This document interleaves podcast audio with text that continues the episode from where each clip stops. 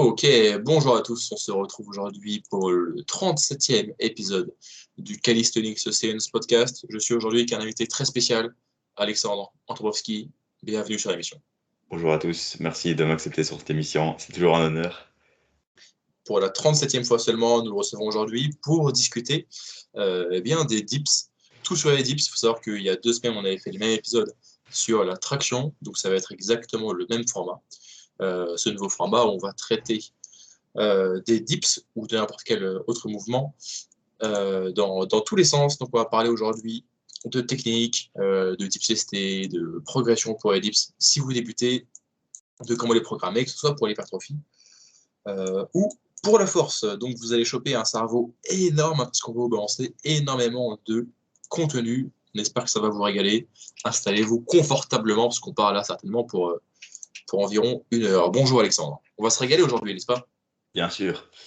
Avant de commencer, on va vous parler des, dips, de notre actualité en dips euh, en ce moment. On vient d'en parler un petit peu en off. Et, euh, et, du coup, bah, c'est un peu la, la, reprise, parce que si vous, suivez, si vous nous suivez sur les réseaux, vous avez peut-être pu voir que Morgan re partageait des dips après des années de tennis. je, je tennis toujours, mais euh, ouais, j'ai repartagé une story de dips, euh, de dips hier, et euh, bizarrement, je n'ai pas perdu en niveau en dips. voire même dans les, dans les prochaines semaines, je pense même pouvoir retaper des PR parce que j'avais maintenu euh, ma force de pousser avec euh, du développé militaire notamment.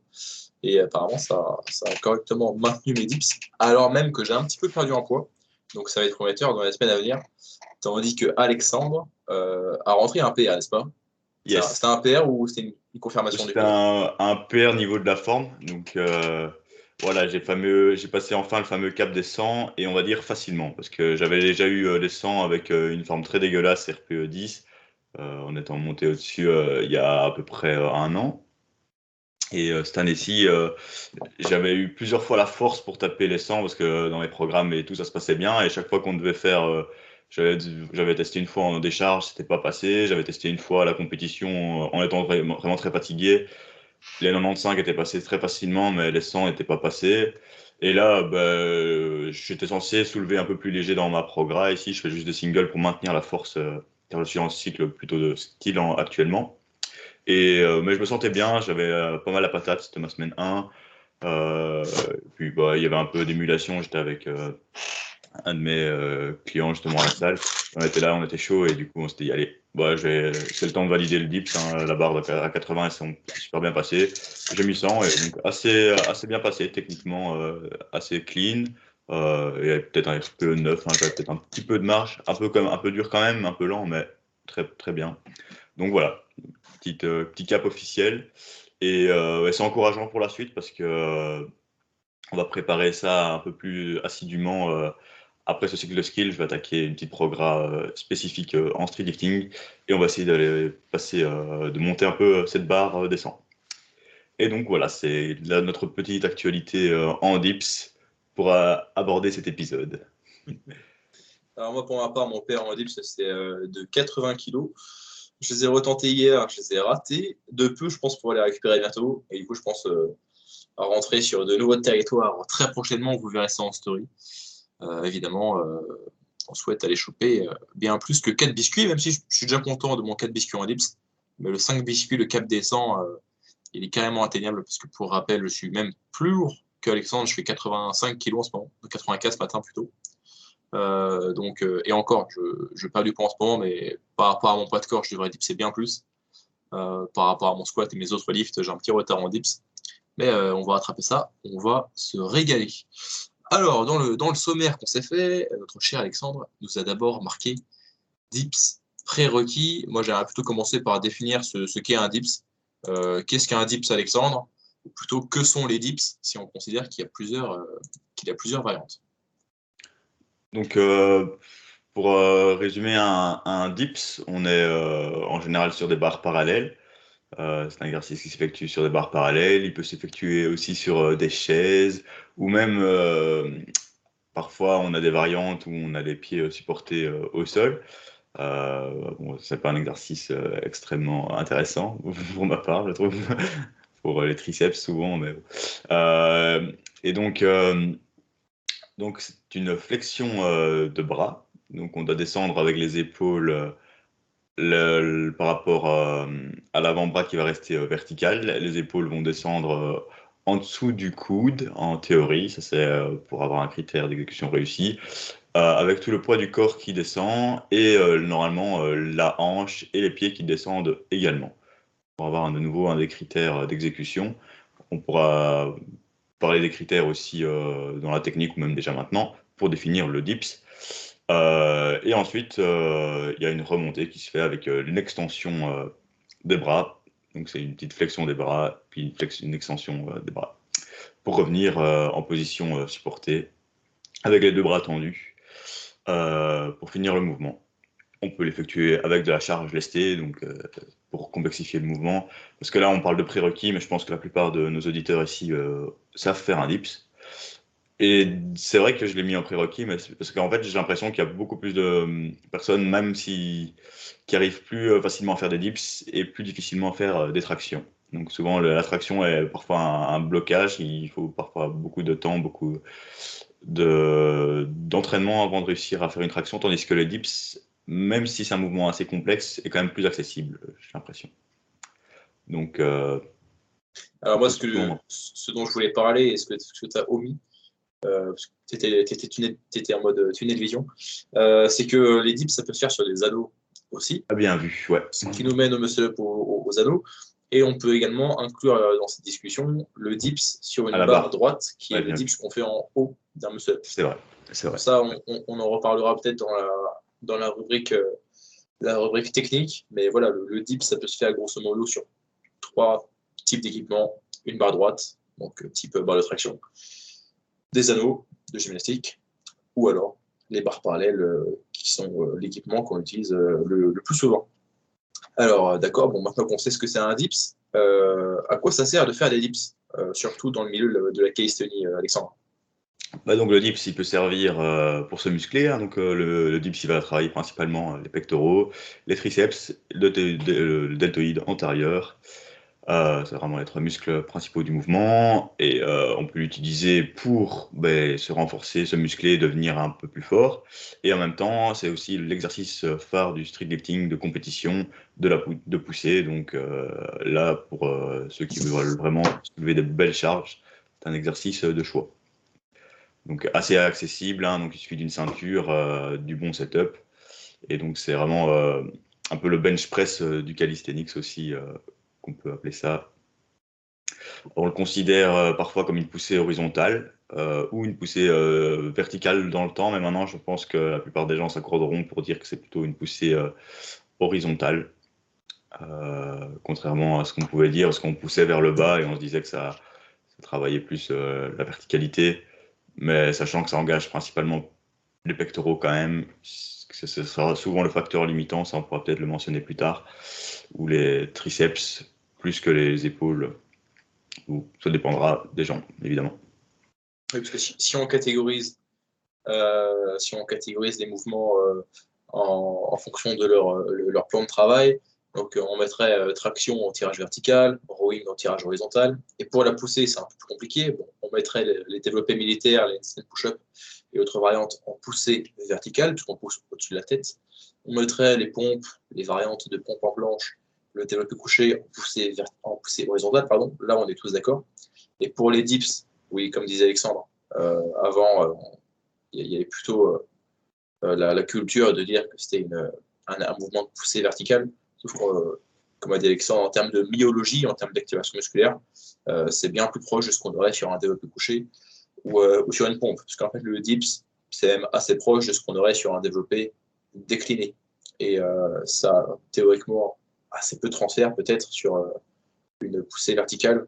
Par contre, c'est plus proche d'une poussée horizontale. Donc, euh, je pense que maintenant, la plupart des gens un peu malins sont d'accord pour dire que c'est davantage une poussée euh, horizontale. Même si c'est pas tout à fait exact, c'est pas tout à fait la même chose qu'une poussée horizontale, ça se rapproche plus d'une poussée horizontale que d'une poussée verticale. Et également, une autre terminologie, enfin, il y a aussi quelque chose qui, qui se dit fréquemment, c'est qu'on entend parfois que le dips c'est le, euh, c'est le squat du haut du corps.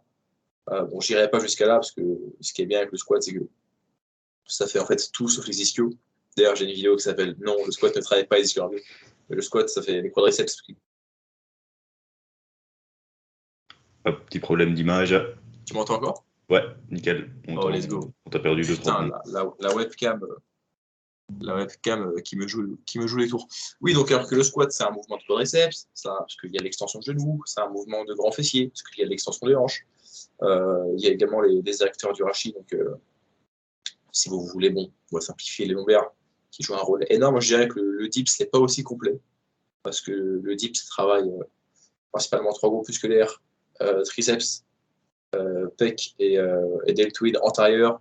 On pourrait ajouter le dentelé antérieur aussi, mais le squat pour le haut du corps est moins complet que ce que le squat apporte pour le bas du corps. Donc, euh, je ne suis pas très très d'accord avec l'appellation que, comme dip, ce serait le squat du haut du corps, mais ça reste un mouvement de poussée quand même important, assez complet, donc assez, assez bénéfique pour l'hypertrophie parce que ça vous fait gagner vachement de temps de faire des dips. Parce que pour la même stimulation, il faudrait passer par des mouvements d'isolation des pecs, des triceps et des épaules.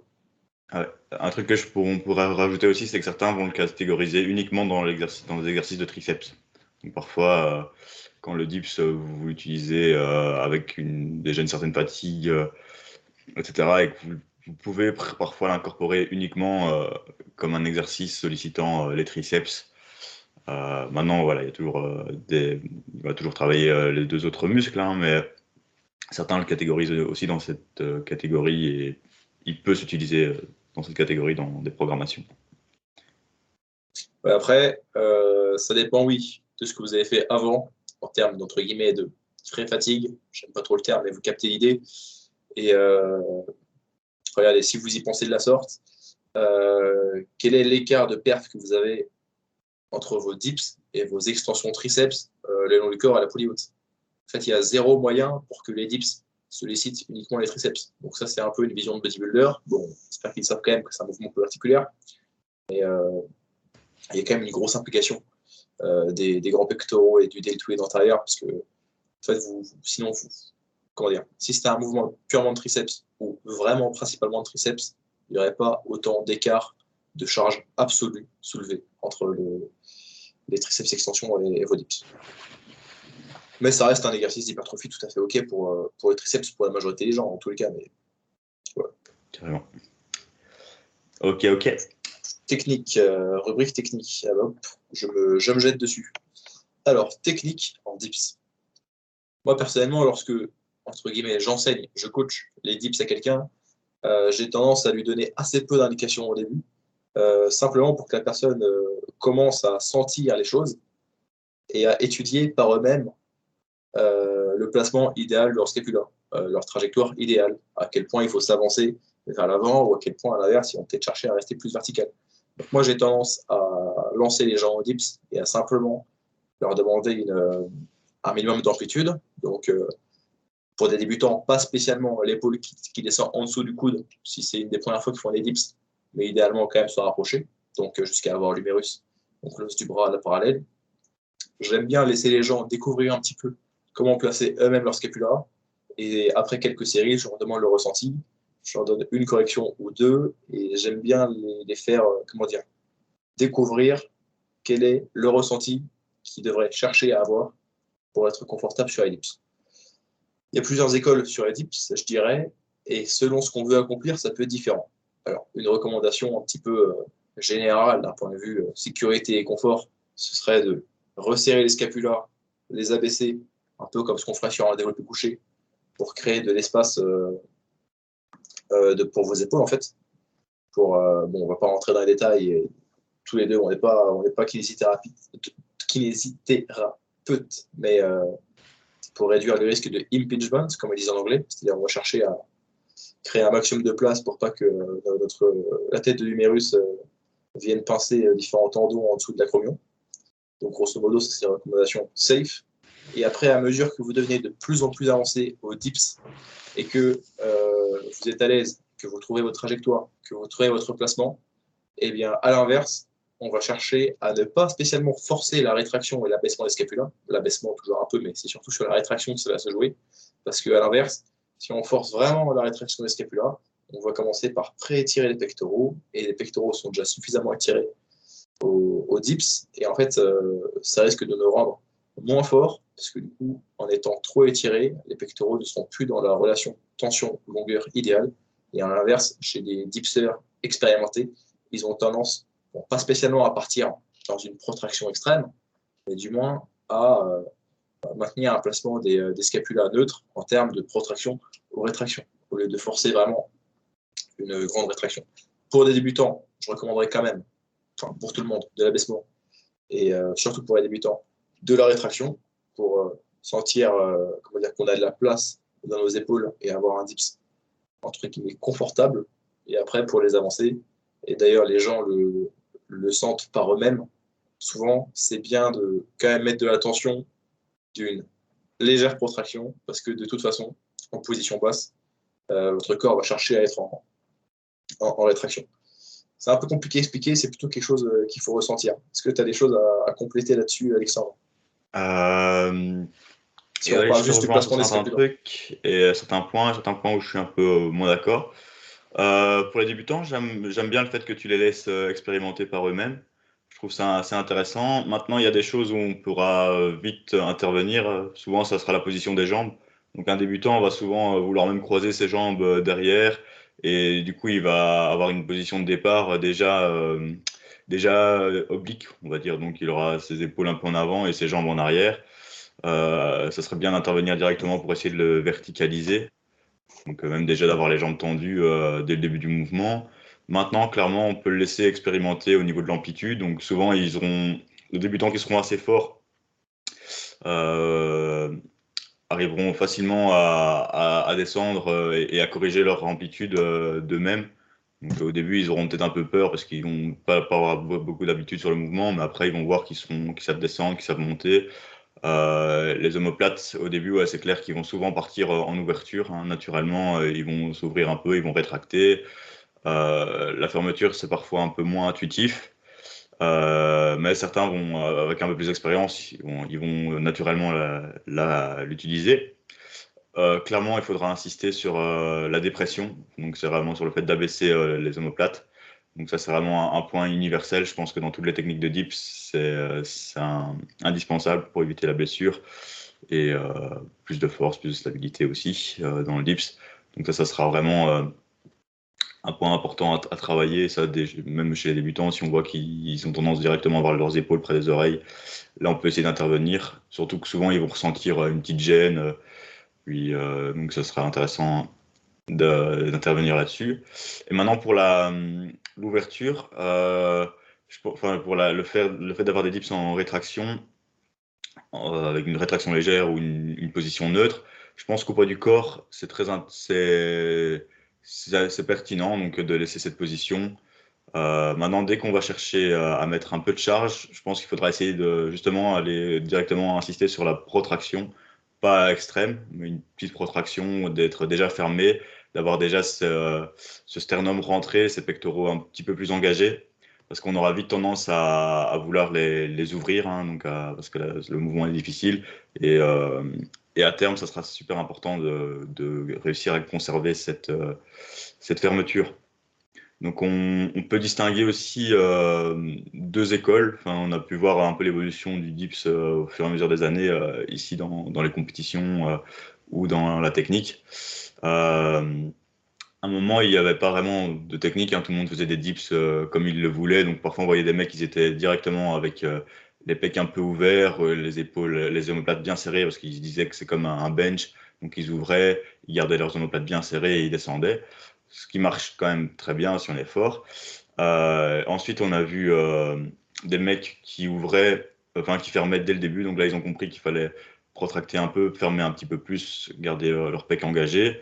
Et puis dès qu'ils arrivaient en bas, boum, ils ouvraient. Donc les, Français ont fait ça pendant longtemps quand même. Et puis euh, dans les pays de l'Est, on a vu des mecs qui, fermaient, ils descendaient en bas et puis gardaient la fermeture au maximum. Bon, avec des charges extrêmes, on n'arrive pas à la garder, donc ils ouvrent, mais ils s'entraînent à garder cette euh, fermeture. Et ben, inévitablement, parfois, ils, ouvraient. Quoi. Et ce en fait, le, problème souvent, c'était euh, la. On, on, dira plus tard, hein, ça sera la, position des poids. Quand, ça, va être aussi un des, facteurs importants de, de rester euh, en fermeture euh, ou non, c'est d'avoir euh, une trajectoire très optimale des poids en bas du mouvement et, et donc de ne pas perdre aussi certaines activations musculaires. Donc clairement, ouais, c'est encore un, débat en cours hein, de garder la fermeture ou l'ouverture, mais d'expérience, le maximum du temps, ça sera essayer de garder cette position fermée, en tout cas sur la descente, ça c'est clair et net. Euh, avec de la charge. Donc là, on va parler de dips. Donc, euh, au poids du corps, ben, il y aura des variantes, surtout avec l'hypertrophie, ça on pourra le voir aussi par la suite. Donc voilà. Alors pourquoi faire les dips lestés Bon, déjà, si vous êtes un street lifter, c'est parce que c'est un des mouvements de compétition. Euh, mais ensuite, pourquoi faire les dips lestés, que ce soit pour l'hypertrophie ou pour complémenter votre entraînement de force? Euh, c'est parce que c'est assez simple de les surcharger les dips. je sais pas si tu voulais qu'on pourrait encore discuter un peu de technique. Je sais pas si. Euh, D'un point de vue technique, moi j'ai encore deux trois trucs euh, à ajouter, peut-être. Ok, d'accord. On parlera de dips ensuite. Le...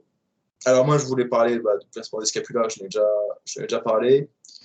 je dirais que bon sans parler, sans parler lesté, mais je dirais que il y a un truc qui m'agace un peu, c'est les gens qui disent ah pour faire les triceps au dips, euh, restez euh, verticaux. A pour faire les pecs aux dips, inclinez-vous à fond. C'est vrai que subjectivement, en termes de ressenti musculaire, on a tendance à sentir un petit peu plus les pectoraux lorsqu'on force l'inclinaison vers l'avant, comme ça on est plutôt sur un mouvement euh, d'adduction horizontale et de flexion d'épaule, qui sont des fonctions du grand pectoral. Et à l'inverse, si on reste un petit peu plus vertical, il y aura un petit peu plus de mouvement au niveau du coude et un petit peu moins au niveau de l'articulation de l'épaule, ce qui fait qu'on aura un mouvement légèrement plus dominant triceps brachio. Sauf que moi, je préfère euh, ne pas faire distinction et simplement recommander aux gens euh, d'opter pour la technique et la trajectoire qu'ils trouvent le plus agréable possible parce que dans tous les cas, il y a zéro moyen que vous réussissiez un dips si euh, vous n'activez pas vos triceps et il y a zéro moyen que vous réussissiez un dips si vous n'activez si pas vos, vos, pectoraux en fait. Parce que comment dire, au vu des charges qui sont soulevées, et au vu même de la mécanique du mouvement qui est très particulière, c'est-à-dire que euh, les triceps vont avoir un rôle croissant et croissant à mesure que vous arrivez sur la fin de la phase concentrique, donc que vous arrivez, que vous arrivez vers le verrouillage, et inversement pour les pectoraux en bas. Même si vous, avez une morphologie et que vous optez pour une technique qui favorise plutôt le recrutement, des pectoraux sur les dips, euh, bah, il y a zéro moyen que vos triceps soient en train de dormir également.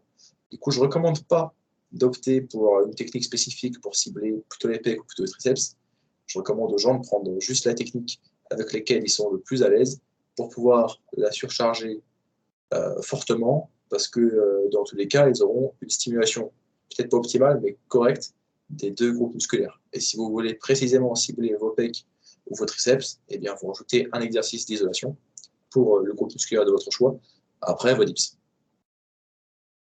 Surtout que c'est dur de traquer parce que, euh, comment dire, il y a une infinité de variantes entre le dips à forte inclinaison vers l'avant pour les pectoraux et le dips extrêmement vertical pour théoriquement les triceps. Et du coup, d'une séance sur l'autre, si vous altérez légèrement votre technique, peut-être que la semaine passée, vous étiez très vertical pour faire un dips très triceps hein, sur le papier, et que la semaine suivante, vous allez vous pencher un petit peu plus vers l'avant, et euh, vous allez être plus fort, vous allez mieux vous sentir, vous, avez, vous allez croire que vous avez progressé, alors qu'en fait, vous avez juste utilisé une technique sur laquelle vous étiez la plus à l'aise et mécaniquement un peu supérieure. Donc, euh, je trouve ça, euh, je trouve que c'est un peu une prise de tête pour rien, que c'est dur à traquer.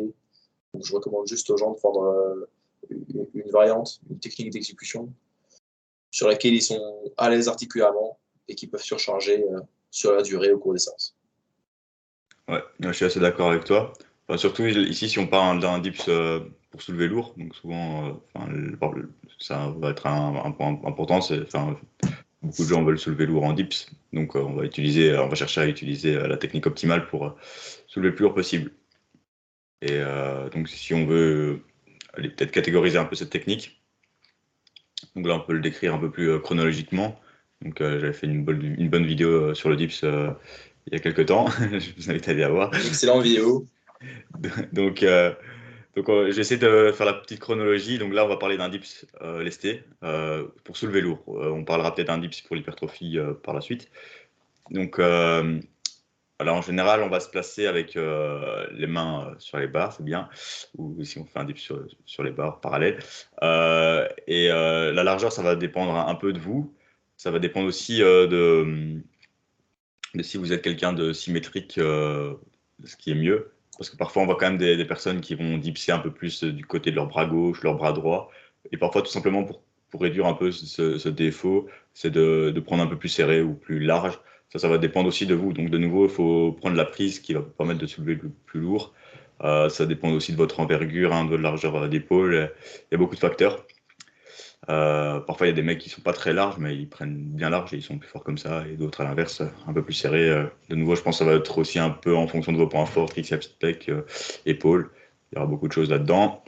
Inclinaison, elle sera quand même très fondamentale, hein, vraiment pour regarder cette fermeture au niveau des, pecs. Donc euh, forcément, vous allez devoir vous incliner. Ce qu'il faut être attentif, c'est réussir à placer sa, ses hanches directement euh, dans son centre de gravité, donc euh, entre ses bras. Pas trop les laisser en arrière, ce qui risque de vous faire garder les hanches trop hautes et de faire un rep pour le coup. Donc souvent, ce qu'on peut voir, c'est que des mecs vont garder leurs hanches en place, ils vont descendre juste les, les, euh, les, épaules en dessous des coudes, et puis vont remonter, et on va voir que les hanches restent au-dessus des barres parallèles. Donc finalement, il n'y a que le haut du corps qui s'incline. Ça permet de soulever lourd peut-être, mais euh, en attendant, c'est nos reps. Du coup, il faut laisser les hanches descendre. Et puis même pour le développement euh, optimal de la force, c'est quand même bien de, soulever, d'avoir quand même les membres qui portent le poids et pas juste porter euh, une fraction de, ce poids, de cette charge.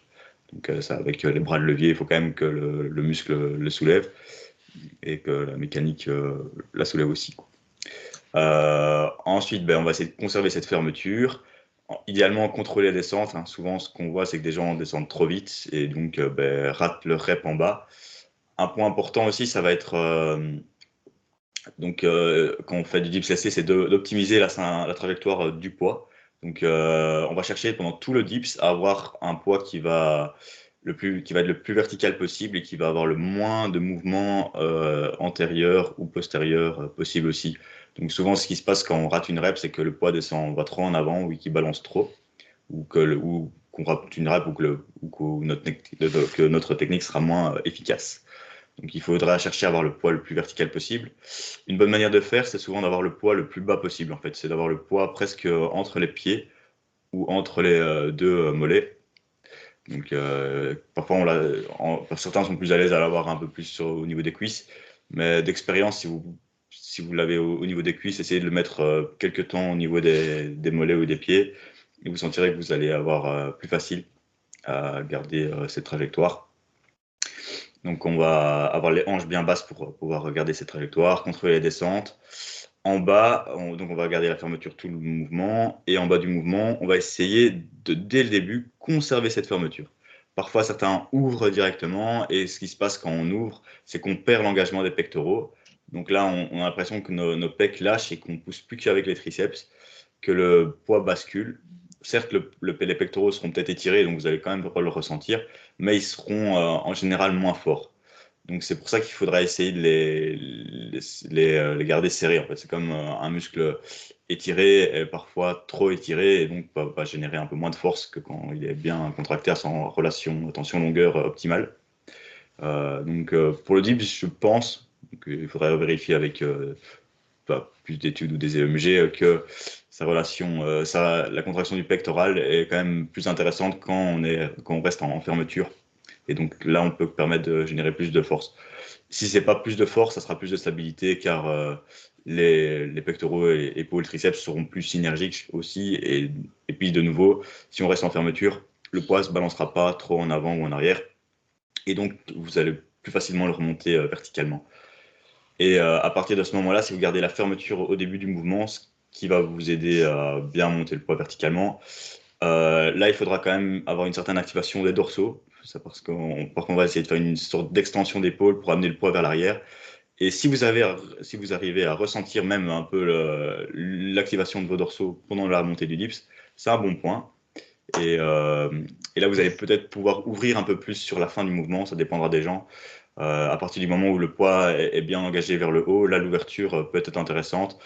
et parfois sera inévitable aussi, parce que qu'on le veuille ou non, à partir de charge quasiment maximale pour soi, l'ouverture est, presque impossible, enfin, inévitable. et parfois, on voit l'ellipse trop lourd on voit que la personne ouvre en bas directement, le poids qui se balance, et bah, c'est d'une rep aussi. Et, euh, puis bah, vous allez pas voir ou, un grinder où vous ouvrez trop vite, bah, vous voyez que tout va dans les triceps, les jambes qui vont vers l'arrière. Donc ça, ça va être un point aussi important sur la montée, c'est d'éviter complètement d'avoir les jambes vers l'arrière. Hein, on voit souvent. Et euh, même si vous avez l'impression que parfois ça vous aide, euh, ça vous aide pas du tout en général. La position de la tête aussi, donc euh, c'est de garder une tête euh, assez neutre, assez, euh, un regard assez fixe, pas faire la vague de dauphin. Je pense qu'on a pu voir beaucoup de personnes aussi faire ça. Hein. donc on, descend, on regarde vers le bas et puis boum, on envoie la tête vers l'arrière. Et puis même vous-même, parfois vous allez sentir, parfois même, ça, ça, génère aussi des blessures. Donc dans la mesure du possible, essayez de garder la tête fermée. Maintenant, avec certaines charges ou quoi, ben, parfois il faudra quand même chercher un peu euh, certaines compensations pour, euh, vous aider. Euh, mais c'est quand même bien, même si vous la balancez vers l'arrière, de garder aussi un, regard assez fixe. donc la plupart du temps. Donc voilà, maintenant c'est des recommandations un peu techniques pour optimiser, assez générales, parce qu'il y a toujours une petite part d'individualisation. Hein. Parfois certaines personnes auront besoin de peut-être ouvrir directement, voir si ça marche mieux pour eux, de garder la tête euh, hyper basse. À l'inverse, peut-être un peu plus haut, euh, euh, de prendre un peu plus large, un peu moins large, d'avoir la ceinture plus haute, moins haute. c'est plein, plein de petites choses. parfois, c'est pas pas comme c'est pas blanc ou noir pour tout le monde, mais donc voilà, c'est peut-être la, technique pour le dips ST. Je sais pas si tu as quelque chose à, rajouter là-dessus. alors non, c'était assez complet. Après, pour la comment dire, le streetlifting, c'est encore un sport assez jeune, et du coup, je trouve que même dans, dans le milieu, il manque d'explications claires sur la notion de il faut descendre les hanches d'une certaine distance lorsque on réalise le dips, parce que blablabla sur euh, le changement de la phase excentrique à concentrique, si on fait une flexion de hanche assez agressive, ça va faire que le poids va pas descendre, donc qui va nous entraîner, mais plus tard. C'est un peu le même concept de euh, quand euh, sur les tractions, sur, euh, à, partir de la moitié de la phase concentrique, on met un petit coup de flexion de hanche pour momentanément faire bouger le poids pour que euh, une milliseconde, on le porte plus autant parce qu'il tirera plus directement vers le bas, mais on mettra un petit coup d'élan euh, vers l'avant, l'arrière. Enfin, c'est encore des, comment dire, des concepts biomécaniques qu'on a encore du mal à expliquer. C'est pour ça que moi, je n'ai pas parlé de ça. J'ai pas parlé de ça dans mon analyse technique c'est parce que je trouve que c'est encore flou et que je n'ai pas trouvé un moyen clair de l'expliquer. Donc je préfère euh, faire ma gueule sur ça parce que euh, j'aurais pas euh, d'explication détaillée et irréprochable sur en quoi le fait de garder les hanches hautes rend le dips vraiment plus dur. Enfin, c'est quelque chose qu'on observe, mais même les organisateurs qui fixent les règles ont du mal à nous expliquer pourquoi. Ouais, Donc, je préféré pas en parler reste principalement pour respecter euh, le, lift de compétition, quoi, parce qu'ils obligent en général dans les compétitions à avoir les hanches qui descendent en dessous des barres parallèles. Euh, si on se base uniquement sur ce critère, donc voilà, il faut respecter euh, l'exercice. et c'est comme par exemple, on pourrait prendre une analogie avec le, bench et le pontage. voilà, on peut garder, on peut monter énormément en bench pour réduire le bras de levier et soulever le plus lourd possible. Euh, mais il faut quand même garder euh, le bassin sur le banc. Donc c'est un peu la même chose, quoi. Mais voilà, là c'est peut-être plus prouvé biomécaniquement, etc. Euh, c'est différent, c'est un peu différent, mais voilà, c'est juste pour respecter le, le livre de compétition. Et c'est vrai que c'est aussi un sport jeune et ça se trouve, on va avoir beaucoup de changements. D'ailleurs, ben là, je, vous ai dit, ça a pas mal évolué dans, dans ce sens-là. Même par exemple, on peut voir le champion du monde, hein, Mathieu Zlat, qui faisait fermeture, ouverture, et maintenant il fait fermeture, fermeture. Quoi. Il a changé son avis euh, là-dessus. Et euh, donc euh, voilà, parfois s'inspirer des, records du monde en général, c'est aussi, c'est aussi assez parlant pour avoir la meilleure technique. Quoi. Ok, on passe ensuite Dips ST. Alors on y revient. Pourquoi faire la Dips ST Parce que si vous êtes un street lifter, c'est votre lift de compétition. Après, on pourrait même faire la distinction entre le single, donc lorsqu'il s'agit de faire une seule répétition, et parfois des concours entre guillemets d'endurance qui sont souvent un maximum de reps à faire à ça peut être 48 kg, ça peut être 32, ça dépend des compétitions franchement. Souvent c'est 48. Donc euh, on peut distinguer ça dans le strifting. Après pour l'hypertrophie, c'est parce que les dips lestés c'est assez simple à surcharger, puisqu'on peut rajouter des tout petits incréments euh, de poids, comme ça on peut sélectionner la fourchette de répétition sur laquelle on veut être challengé euh, assez simplement. Et après, bah, comment dire, secondairement, sur le long terme, ça peut même être un exercice accessoire pour vos mouvements de force, parce que sur la durée, gagner en muscle sur, euh, sur vos pectoraux, vos triceps, vos épaules, ça va vous aider à être un poil plus fort sur votre bench, sur votre planche, sur vos HSPU. Donc c'est un travail de fond aussi. Le fait, de faire des dips via l'hypertrophie, ça aura potentiellement un transfert. Bon, ça, on en parle toujours sur le, sur le podcast. Mais je dirais, ceux qui sont le plus obligés de faire des dips c'est les streetlifters, évidemment. Après, ça reste un excellent exercice euh, d'hypertrophie. Mais si vous avez des objectifs euh, de planche ou de handstand push-up, par exemple, les dips sont pas du tout obligatoires. Euh, ça peut être un ajout, ça peut être pour mettre de la variété dans vos entraînements. sur une année d'entraînement, faire deux, trois mésocycles avec, avec des dips. Mais les dips lestés ne vont pas être obligatoires. De toute façon, il n'y a aucun lift qui sont obligatoires, à moins que vous soyez powerlifter ou streetlifter. Les dips ne euh, seront pas euh, l'exercice miracle pour vos HSPU ou votre planche, même si c'est parfois sage de, les, incorporer. Bon, on a parlé un petit peu de la technique pour les dips ST sur le placement du poids, le choix de la ceinture. Le choix de la ceinture, c'est important, je pense, parce que il y a plusieurs choses en fait. Il y a l'épaisseur de la ceinture, ça c'est important. Il y a la largeur de la ceinture, c'est-à-dire la surface, dire la hauteur euh, que ça prend sur votre du dos, aussi qui est important pour le, pour confort, et aussi la rigidité euh, de, la ceinture. Anecdotiquement, moi je me sens plus à l'aise avec des ceintures plutôt rigides, comme une Rogue par exemple, qu'avec des ceintures euh, en, tissu légèrement élastique. Et également, donc ça c'est pour la partie vraiment la ceinture, et ce qui va être important ensuite, ça va être la chaîne que vous avez en termes de solidité, en termes de solidité parce qu'on connaît très bien les ceintures Décathlon, les œufs Décathlon, hein, qui pètent au bout de 70-80 kg environ, euh, après selon le, degré d'usure. Donc, on cherche à avoir une chaîne solide, une chaîne longue, des mousquetons solides aussi, et quelque chose qui se fait beaucoup depuis euh, peut-être 4 ans, 5 ans, c'est le fait d'utiliser une corde plutôt que d'utiliser une, chaîne. Et euh, ça, permet un petit peu plus de liberté au niveau du setup.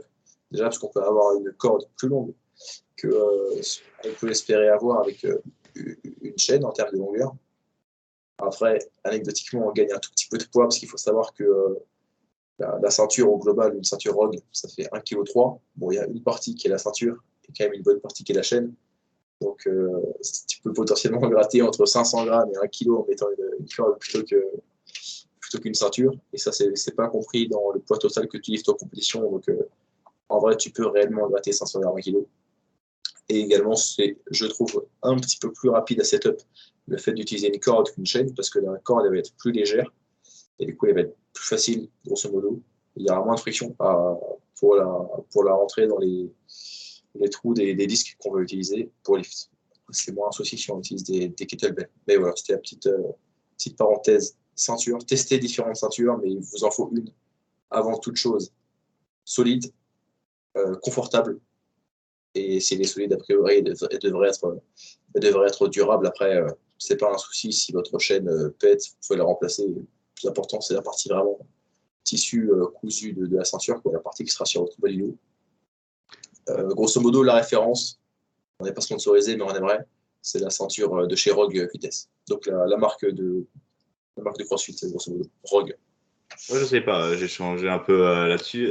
D'ailleurs, la Rogue, c'est vrai que j'avais toujours entendu du bien de cette ceinture. J'ai jamais vraiment expérimenté. Mais récemment, l'année passée, il y a deux ceintures qui, sont, qui ont vu le jour et qui sont vraiment très sympas. C'est celle de Mika Schulz, donc euh, King of Weighted. Il a, la ceinture King of Weighted Belt. Donc là, c'est un modèle justement avec une corde d'escalade euh, plus légère. Je pense que le petit bémol, c'est la longueur, qui est un peu courte, et donc je pense qu'il faudrait euh, l'allonger, mais je ne l'ai pas expérimenté non plus, parce que j'ai choisi le camp opposé, euh, la Gornation. Donc mhm. la Gornation ont vraiment sorti une super bonne ceinture, très très confortable, très longue, avec trois mousquetons, et qui porte 1000 kilos une tonne a priori. Donc je ne sais pas si quelqu'un a déjà essayé de faire son dips à une tonne, mais peut-être qu'un jour ça arrivera. Donc euh, cette ceinture est très très bien aussi. Euh, de nouveau, il manque peut-être un, petit mousqueton ou deux. Je pense que celle-là par contre est un peu plus lourde. Je ne l'ai pas pesée, mais en tout cas d'expérience, je l'aime beaucoup. Et euh, donc, c'est l'avantage aussi d'avoir trois mousquetons, c'est qu'on ne doit pas en, en, rechoper un et qu'on peut aussi fixer les deux anneaux ensemble. Ce qui est aussi intéressant euh, lorsqu'on fait des dips, c'est de fixer les deux mousquetons du haut ensemble pour pas avoir euh, d'asymétrie à ce niveau-là, d'avoir un côté de la ceinture plus bas que l'autre, par exemple, et d'avoir des poids qui penchent. Donc, ça, c'est important aussi. Donc, d'avoir des poids bien verticaux. Donc voilà, petite parenthèse pour les ceintures. Donc on vous laisse le choix entre ces trois, trois marques.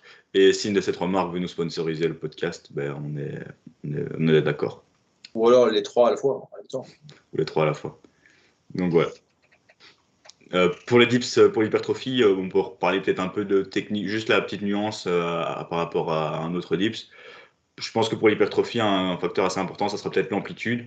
Donc pour un dips de compétition, on va s'arrêter avec le delta post en dessous du coude donc euh, on va dire à la parallèle, légèrement la casser pour euh, être valide.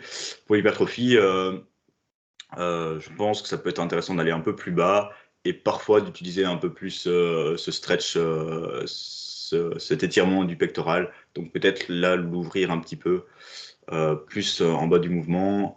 Parfois, il y a une bonne variante que j'aime utiliser, c'est de toucher la barre avec ses épaules en bas. Donc là, il y a une grosse, grosse amplitude. Maintenant, il ne faut pas que ce soit douloureux non plus. Euh, à voir si c'est productif aussi, mais juste pour l'hypertrophie, un des, un des, facteurs qui est important dans l'hypertrophie, ben, c'est parfois la variation d'exercice. Donc même sur un exercice donné que vous faites régulièrement, si vous faites souvent du, du dips pour optimiser votre force et que vous implémentez les dips pour l'hypertrophie, ben, juste le fait d'aller chercher euh, une technique un peu différente euh, peut vous faire gagner plus de muscles que ce que vous auriez pu faire par avant. Et euh, donc voilà, ça, ça peut être intéressant. Plus d'amplitude et peut-être un, étirement un peu plus grand. Peut-être une inclinaison du tronc un peu différente. Hein, ça, ça peut être aussi un facteur de variation ou une prise différente, plus serrée, plus écartée. donc voilà, c'est dur aussi d'analyser le meilleur dips pour l'hypertrophie, mais c'est des petites nuances qu'on peut apporter quand vous utilisez ce dips pour, pour dans ce but-là, et évidemment ben, un nombre de reps plus important. Hum, qu'est-ce qu'on peut dire aussi pour les, pour les dips pour l'hypertrophie euh, Peut-être parler du fait qu'on peut les faire aux anneaux là par contre, parce que en fait, euh, dans les compétitions de, de streetlifting, c'est toujours au bar parallèle en fait, ou alors sur des barres en V, mais bref, au bar. Et du coup, pour l'hypertrophie, c'est peut-être là qu'on peut se permettre plus de variété euh, au niveau de l'équipement qu'on utilise. Donc potentiellement d'utiliser les anneaux. Ce qui va être bien avec les anneaux, ça va être que vous allez pouvoir vous lester avec moins. Donc, si vous avez, vous, accès à moins de, poids, voire pas de poids, vous serez quand même en mesure euh, de faire des séances d'hypertrophie euh, productives en utilisant des, des dips. D'autant plus parce qu'en plus, pour, pour l'hypertrophie, on peut aller taper dans des fourchettes de reps bien plus hautes que pour la force. Et du coup, le combo de pouvoir s'autoriser des fourchettes de reps plus hautes en ayant un exercice qui est plus difficile à une charge donnée comparé aux dips barres parallèles. Ça fait des dips aux anneaux, un bon exercice d'hypertrophie avec euh, très très peu d'équipement. Après, est-ce que euh, le fait d'avoir à stabiliser davantage sur des dips aux anneaux que sur des dips aux barres parallèles, est-ce que c'est plus productif pour l'hypertrophie? Ça, c'est encore, euh, c'est encore incertain. Je pense pas que ça soit tout à fait le cas. Je pense que ça reste une bonne variante, mais on ne peut pas affirmer que le besoin de stabilité active réellement plus les pectoraux et que ça résulte également en une meilleure hypertrophie des pectoraux. Euh, parce que globalement, anecdotiquement, les gens ont tendance à un petit peu mieux ressentir leurs pectoraux sur des dips aux anneaux que sur les dips aux barres parallèles. Les dips aux barres parallèles, peut-être que c'est un poil plus dominant triceps. Et encore, euh, tiens, je me demande s'il n'y avait pas déjà eu des études sur ça. Ce sera peut-être aussi euh, la rotation interne quand on fait un dips aux anneaux, parfois, quand on sera en bas du, bas du mouvement, on va créer une petite rotation interne, ce qui peut peut-être aussi expliquer cette activation.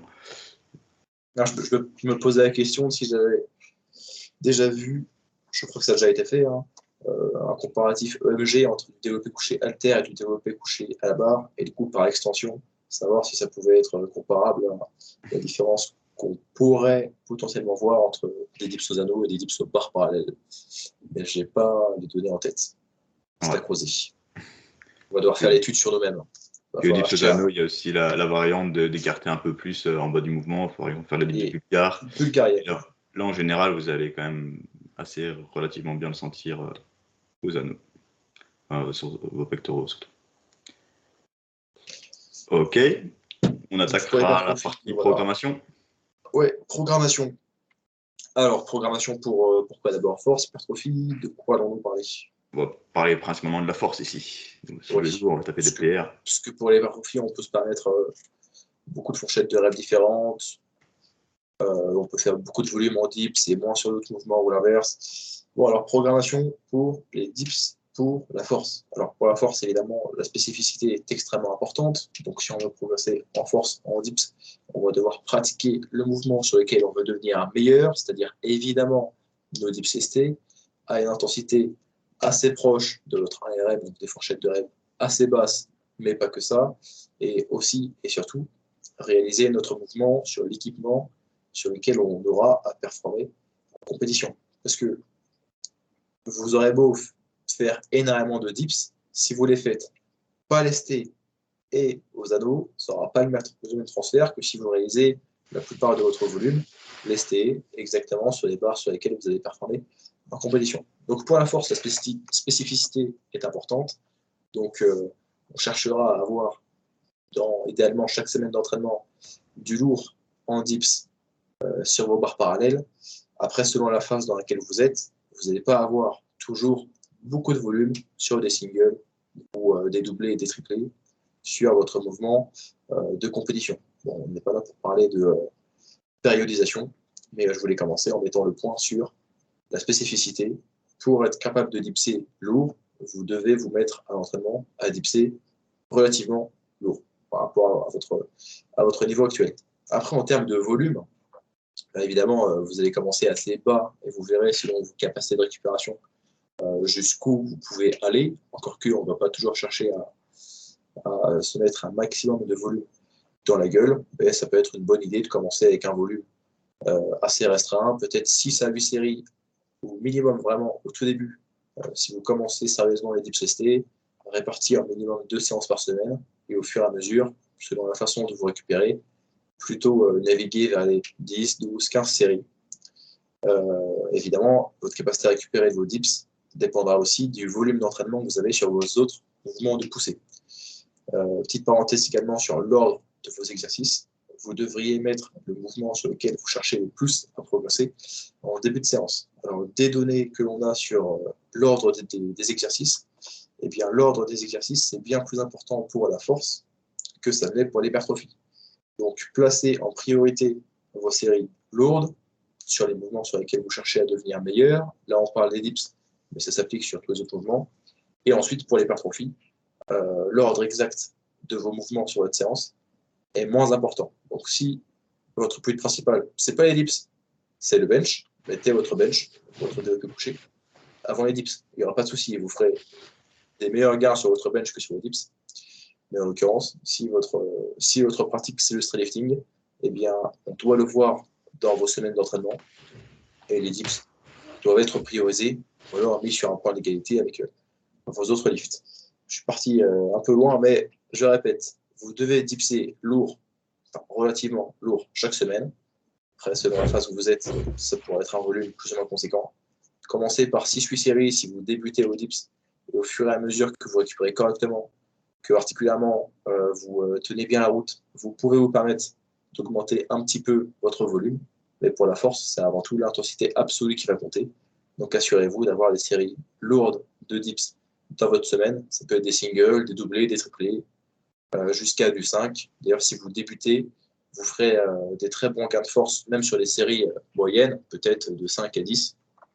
Et plus vous allez être avancé, plus il va s'agir de toucher à des charges lourdes aussi en charge absolue que en, intensité relative. Clac, clac, clac. Quoi d'autre? Spécificité, donc réalisez vos mouvements avec la ceinture que vous allez utiliser en compétition. Réalisez vos mouvements sur le type de barre que vous allez utiliser en compétition. Et du coup, bah, pas sur les ados, mais si une partie de votre volume peut être fait en bonus sur les ados, et ça sera plutôt du travail de fond euh, d'hypertrophie, qui euh, secondairement aura un impact bénéfique sur la durée, sur vos dips ST bien sûr, mais ça ne doit pas être le cœur de votre entraînement. C'était bah. pas du tout structuré, donc tu as certainement des choses à rajouter, Alexandre. Je suis assez d'accord. Euh, bah, tu as quand même bien, bien expliqué ça. Hein, vraiment, c'est un peu les principes de la force, tout simplement. Bah, en concret, qu'est-ce qu'on peut faire pour progresser en dips? Donc, je pense que la technique est toujours la, un des fondamentaux pour, la, pour progresser en force. Donc euh, la force, c'est euh, de la technique, enfin, c'est un skill, c'est il faut être spécifique. Et, euh, et souvent, ce qu'on va observer, hein, par exemple, avec beaucoup de personnes qui ont déjà une, qui, qui dips déjà, ben, c'est toujours des points faibles, des lacunes ou une tendance à soulever beaucoup et à avoir certains défauts qui sont récurrents. Et euh, donc, notamment dans la programmation, ce qui sera intéressant de faire, c'est certes soulever lourd, mais ça sera quand même diminuer euh, les charges de travail pour pouvoir peaufiner ces euh, points clés techniques. Donc, c'est vraiment un truc que j'ai observé avec pas mal de personnes, c'est que souvent, ben, par exemple, on voit que les jambes ne sont pas bien placées, qu'il y a une grosse ouverture en bas du mouvement directement, que le dips descend trop vite. donc, pour ça, ce sera intéressant euh, dès le début de votre euh, incorporation dans votre macrocycle, par exemple, de, directement travailler et tacler euh, ce point. Et pour ce faire, bah, il faudra quand même pas mal diminuer les charges, parfois presque aller à, à 50% de votre RM en moins, presque, à part si vous êtes déjà très expérimenté et que votre technique est déjà assez au point. Par exemple, si votre RM en dips est de 60 kg, ben là, pour enfin, ne sera pas à 50%, mais vous pourrez directement travailler avec des charges de 30 kg. Il ne faudra vraiment pas hésiter parce que aussi il y a le poids de, le poids de corps qui rentre en compte. Il faudra avoir aussi le RPE. Euh, et puis aussi euh, une grosse, euh, des grosses variations individuelles, je trouve, dans l'endurance en dips. Ça, c'est encore un point à prendre en compte. C'est des mecs, ils auront un, RM de 60 kg, mais ils vont faire presque 10 reps à 45, par exemple on l'observe sur d'autres mouvements aussi. Hein. Mais la, fourchette est plus petite que sur, euh, un développé, enfin, sur d'autres exercices aussi, euh, notamment avec le poids de corps. Et d'autres qui ont un, RM à, 60 kg, mais qui vont faire euh, à 45, 3 reps. Quoi. Donc, ça, ça c'est nouveau, important à prendre en compte dans votre programme. Euh, donc c'est de nouveau très individuel aussi, mais ça on en parle pas mal dans d'autres podcasts avec euh, des mecs plus endurants, plus forts. Euh, mais bref, ça va peut-être vous aider aussi dans votre charge de travail à trouver la bonne charge pour travailler en technique. donc technique, corriger la position du bas du corps, vraiment ça c'est vraiment hyper important. Je pense que c'est un des points les plus importants presque, c'est d'avoir meilleure position euh, dans le bas du corps, dans le gainage. Donc euh, vraiment essayer de garder euh, la tension dans les abdos. Ça, on n'a peut-être pas mentionné dans la technique, mais c'est ça va être vraiment corriger la trajectoire. C'est comme en, squat, quand si votre squat, sur votre squat, votre barre, elle part en avant, trop en arrière, sur le côté que vous êtes asymétrique ou quoi, ça sera un des premiers points. Même sur le dips aussi, filmez-vous de, dos pour voir si vous descendez plus d'un côté ou de l'autre. si vous avez une épaule plus basse que l'autre, euh, de, profil pour voir si euh, votre poids ne balance pas trop. Ensuite, ben, il y aura l'activation, donc essayer de conserver la fermeture. Je pense que même si euh, vous êtes à l'aise avec l'ouverture et que, c'est une technique qui vous correspond lors de la poussée, essayez de vous focus sur travailler plus léger, mais garder cette fermeture. Ça vous aidera aussi à, éventuellement même créer un peu plus de pectoraux, à conserver cette fermeture plus longtemps et à ouvrir à un moment peut-être plus optimal, même si au début ça va vous paraître beaucoup plus difficile inconfortable. Passer du temps à essayer de garder cette fermeture lors du début de la poussée, c'est si vous ne l'avez jamais fait avant, ça peut clairement valoir le coup d'entamer votre macro-cycle ou votre préparation de compétition euh, comme ça. Surtout que vos charges seront plus légères, que vous allez optimiser tout ça. Donc, euh, ça peut vraiment valoir le, coup de, le faire. Une bonne manière de faire ça, c'est par exemple faire du, pause rep. Donc, euh, vous êtes en bas, faire de la pause. En plus, la pause aura beaucoup de, points positifs, hein, même si enfin, les variantes de pause sont parfois discutables aussi parce que vous allez peut-être perdre un peu de tonnage, d'autres choses, mais globalement, quand vous, êtes loin de la compétition, la spécificité sera moins importante. vous pratiquez quand même du dips, vous allez avoir une charge de travail moins élevée, donc une moins grande fatigue, vous allez peut-être pouvoir mettre plus de volume, ça dépendra aussi des variantes que vous allez faire. Parfois la pause, parfois du tempo aussi. Peut-être que euh, si vous descendez trop vite, ben, mettre beaucoup de tempo, euh, surtout sur la descente, ça va être, euh, ça va être important. Parfois du tempo sur la montée, si vous avez justement du mal à, garder ce poids bien dans l'axe ou, qui part trop vers l'avant de nouveau. Donc voilà, ça sera trouver les bonnes variantes pour corriger ces points clés. Et ensuite, ben, euh, au plus votre technique va se peaufiner, au plus votre cycle euh, va avancer, ben, les charges vont monter naturellement euh, d'elles-mêmes. Et prenez vraiment le temps de bien fixer cette technique, quitte à garder la même charge assez légère.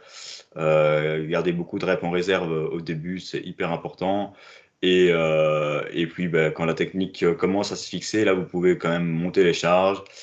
au niveau de la fréquence, hein, sur le dips, c'est toujours discutable, hein, mais à partir, euh, idéalement, pour progresser en force, quand même bien deux fois semaine. Et parfois, on peut quand même monter un petit peu plus, surtout si euh, vous, avez une bonne récupération. Enfin, c'est toujours individuel aussi, comment vous matchez votre nombre de, de séries par semaine. Euh, et puis, si vous utilisez certaines variantes aussi, par exemple, si vous faites une périodisation ondulatoire avec un jour lourd et un jour léger ou technique, euh, mettons par exemple, vous aviez déjà une très bonne technique à la base et euh, là vous, vous, voulez utiliser une variante un peu plus, un peu plus différente pour euh, onduler sur la semaine, ça peut se faire aussi. Et à partir de ce moment-là, ben, vous pouvez progressivement monter les charges, éventuellement utiliser des ramping sets, des top sets, des techniques d'intensification un peu plus propices à la force, et vous diriger vers, vers des singles. Et au niveau du volume, ça sera toujours très individuel aussi. Pour progresser en force, on sait qu'un faible volume peut vous aider. Euh, et puis, euh, un point qui sera important dans votre programmation, ça sera les exercices d'assistance. Euh, par exemple, si vous avez fait des dips lourds depuis un an, ben, ça sera peut-être intéressant de éventuellement mettre même le dips un peu sur le côté, d'être un peu moins spécifique par moment. Et, par exemple, d'utiliser du bench, du bench, par exemple, ou de l'overhead press si vous avez euh, beaucoup de lacunes là-dedans. Parfois, on voit des gens qui sont très spécifiques en dips, mais qui ne sont pas très forts sur d'autres mouvements. Et ça peut être le temps aussi de, corriger ce point-là. Ce point Par exemple, en, off avec Morgan, on parlait aussi euh, du bench. Hein, ben, tu as passé un bench à 110, je suis sûr, c'est pour ça aussi que tes dips à 60 kg ici en début sont très beaux et, très sont quand même bien passés, même avec, en les incorporant directement. Et moi-même, ici, euh, dans mes programmations, bah, j'étais un peu coincé sur mon dips à 90, 95 kg. Et euh, malgré toute la technique qu'on avait fait, j'aurais peut-être pu passer plus parce que voilà, c'était des, choses. Mais du coup, on avait pratiqué du dips quasiment pendant 6 mois, 7 mois. Euh, pour changer, j'ai juste mis euh, du dips en maintenance, donc avec un très faible volume. Donc je faisais deux séries, deux singles par semaine, avec un petit 2x2 à, à 60% de mon RM par exemple. Donc c'était très léger. Et à côté de ça, bah, j'ai juste euh, fait beaucoup de bench, euh, enfin encore beaucoup, hein, de manière euh, modérée. Et, et, juste avec ce, type de programmation, bah, le DIPS a monté aussi. maintenant, voilà, c'est une étude de cas, c'est rien de très euh, euh, mais euh, on voit beaucoup de corrélations quand la technique est bien maîtrisée entre le bench et le dips. Et parfois, ça peut être aussi intéressant de, cycler les deux exercices, notamment pour faire de la variation. Parce que parfois, quand on pratique trop longtemps un, lift, c'est intéressant aussi de, se recycler. Bah, de nouveau, donc si vous avez déjà fait beaucoup de, dips aussi, bah, en, incorporant les pauses et en, en travaillant sur vos techniques, ça va déjà clairement faire la, différence. Donc clairement, la, chose numéro un, ça va être euh, optimiser la technique et puis euh, progressivement monter en intensité et, euh, continuer à progresser, et aller, chercher des, petits maxi qui peuvent être intéressants pour vous. Voilà au niveau de la programmation. je suis d'accord, je, je resurligne l'importance de mettre des, variations. Alors, c'est pas non plus plus de variations, plus, plus de variations est toujours mieux, mais euh, les, types, ça peut rapidement être euh, dur articulairement à tenir, beaucoup de volume. Du coup, ça peut être intéressant. Moi, particulièrement, je mettrais les dips en tempo et les dips euh, posés qui vous permettront quand même de les rendre bien challengeants et bien productifs avec moins d'intensité absolue que ce qu'on aurait avec simplement un tempo classique, lourd et assez explosif. Donc sur la durée aussi, c'est assez important, je pense, je trouve, pour mitiger les, petits inconforts et les potentielles blessures, d'ajouter, c'est important d'ajouter du tempo, des fourchettes de reps même euh, plus hautes, parce qu'on n'a pas besoin de faire euh, à l'année euh, du 1 à 3 reps en dips pour continuer à progresser de façon durable. Donc pensez à ajouter du tempo, surtout sur l'excentrique, ouais, du posé. N'hésitez pas à taper des fourchettes de reps un peu plus hautes. Comme disait Alexandre aussi, par moment, non pas délaisser totalement vos dips, mais réduire un peu votre fréquence et votre volume de dips au profit de d'autres mouvements de poussée qui, sur la durée, feront aussi du bien à vos dips. Donc ne faites pas que des dips, ne faites pas que des dips lourds, explosifs, euh, des séries à ORPE, parce qu'en plus avec l'avancée de la fatigue, euh, c'est aussi euh, ça qui va provoquer des blessures aiguës. Donc faites pas trop les cowboys, utilisez des variations, mais commencez par des choses basiques. Commencez par les choses basiques et au fur et à mesure que vous ajoutez du volume, chaque incrément supplémentaire de volume que vous allez ajouter euh, devrait venir un peu plus de variation que le dips classique. Je m'explique. Vous commencez à dipser, je vous recommande de commencer par 3 à 8 séries par semaine. Et ensuite, euh, si disons que vous décidez d'ajouter 6 séries de dips, peut-être que vous allez en ajouter 6, 3 euh, classiques et 3 d'une autre variante. Si vous décidez de rajouter 10 séries de dips dans votre programme, peut-être que vous allez en ajouter 4 classiques et 6 d'autres variantes que, que vos dips de compétition pour mitiger euh, potentiellement le risque de blessure, même si évidemment on n'a pas de, données sur ça. C'est juste euh, anecdotique, une supposition, une réflexion euh, éduquée, mais j'ai pas de méta-analyse pour vous dire que vous blesserez moins en faisant des dips en tempo ou des dips posés. Mais ça, fait sens selon moi par contre. Trop de dips, tu le dips. Voilà. Ben C'était un petit exemple de, programmation. voilà. Je suis assez d'accord avec ça. Euh, voilà, les programmations pour la force, c'est toujours euh, c'est un énorme sujet. On pourrait aussi parler des, épisodes entiers de, programmation pour la force. C'est juste euh, les grandes lignes pour le DIPS, spécifiques au DIPS, qu'on a pu souligner ici. Je pense qu'on a fait le tour du DIPS. On a fait le tour. Je ne sais pas combien d'heures de podcast on a fait. On doit être dans, la... doit être dans une heure après. On arrive à l'heure, je pense. Hein. Eh bien, je crois que c'est tout. Encore une fois, si vous avez des questions, mais normalement, vous ne devriez pas en avoir, parce que on espère avoir fait un podcast complet, eh bien, vous pouvez nous les poser euh, en commentaire du podcast. Et on se revoit euh, très bientôt pour un autre épisode du type. Le prochain, c'est quoi? On sera le squat? On sera quoi? On pourra faire le squat. Hein. On pourra certainement faire le squat. je, je consulterai mon co-hôte du podcast. Et s'il veut bien, je le réinviterai pour le prochain épisode. C'était l'épisode 37 du Calisthenics Science Podcast. Merci de nous avoir suivis et à très bientôt pour de nouvelles aventures calisthéniciennes. À bientôt.